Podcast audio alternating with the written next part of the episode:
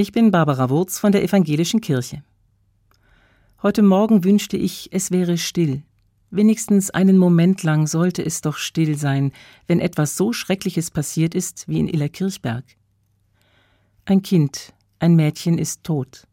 Ein anderer, ein Mann, einer, der hier Asyl sucht, hat ihr das Leben genommen. Warum nur? Ein zweites Mädchen hat den Angriff überlebt, aber wird sie je vergessen können? Meine Gedanken und Gebete sind bei ihr. Sie sind bei der Familie, die mitten in der Weihnachtszeit am Grab ihres Kindes stehen wird, wenn es doch nur Worte gäbe, die sie trösten könnten. Aber ich kann mir nicht vorstellen, welche das sein sollten. Worte enden. Deshalb wünschte ich ja auch, es wäre einen Moment lang still. Zugegeben, die Stille ist kaum auszuhalten. Erklärungen wären viel leichter zu ertragen, Antworten auf die Frage warum. Wahrscheinlich ist es deshalb gerade gar nicht still. Zum Beispiel auf Facebook oder Instagram. Da sind viele Kommentare zu lesen, Mutmaßungen und auch Schuldzuweisungen. Ich denke, es wäre wirklich besser zu schweigen und die Stille auszuhalten. Und das heißt ja nicht, dass die Ereignisse nicht aufgeklärt werden müssten.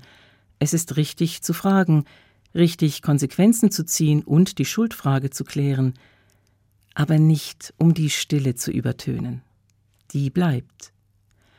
Wir haben keine wirkliche Antwort auf die Frage warum, nichts, was die Familien der Kinder von ihrem Schmerz erlösen könnte. Unsere Worte enden. Um uns herum bleibt die Stille. In sie hinein können wir nur unsere Fragen schicken. Warum? Warum diese Kinder? Warum überhaupt Gewalt?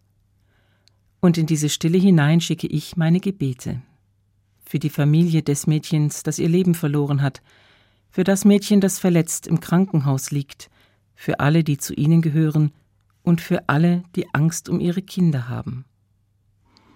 Ich bete für alle, die Angst haben müssen, und gerade für die, die deshalb aus ihrer Heimat geflohen sind. Manche suchen bei uns deswegen Asyl und müssen jetzt vielleicht Angst haben, dass diese Tat einen Schatten auf sie wirft.